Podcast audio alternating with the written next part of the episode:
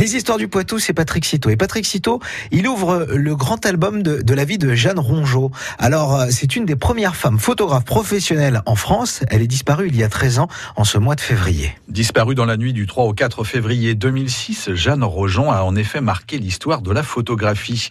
Née en 1910 dans le quartier du Pont-Neuf, elle laisse notamment un important témoignage en images du Poitiers des années 20 à 50, une carrière au service de la photographie pour laquelle elle ne se destine pas dans sa prime jeunesse. Ah oui, que, que voulait-elle faire? Fille d'un négociant de chevaux qui tenait un banc de boucher au marché, Jeanne Rojon abandonne ses études pour faire un apprentissage dans la coiffure. Mais le destin va en décider autrement. La jeune fille ne trouve pas de maître d'apprentissage dans cette discipline. Un peu par hasard, elle pousse la porte du photographe Victor Bélébeau, installé rue Jacques de Grailly. C'est le début d'une longue aventure dans le monde de la photographie. Elle reste finalement peu de temps chez ce premier photographe suite à une dispute avec un des ouvriers. Elle poursuit sa formation chez monsieur Raymond, installé rue Magenta le photographe détecte rapidement toutes les qualités de Jeanne Rojon et notamment son coup de crayon. Elle devient très vite la seule employée à faire les retouches sur les photos.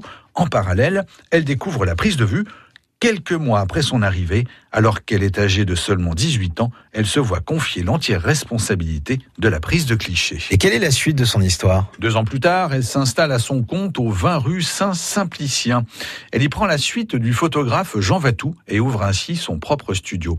Jeanne Rojon est alors une des premières femmes photographes professionnelles en France. Elle collabore au Journal de l'Ouest et est correspondante de Paris Soir. Passionnée de folklore, elle immortalise notamment de nombreuses scènes de vie et des métiers de la rue, ainsi que de nombreux événements locaux. Les milliers de clichés qu'elle a réalisés jusqu'en 1955 représentent aujourd'hui une importante mémoire du Poitiers de l'entre-deux-guerres. Merci Patrick Cito, une histoire à retrouver sur francebleu.fr. France Bleu Poitou.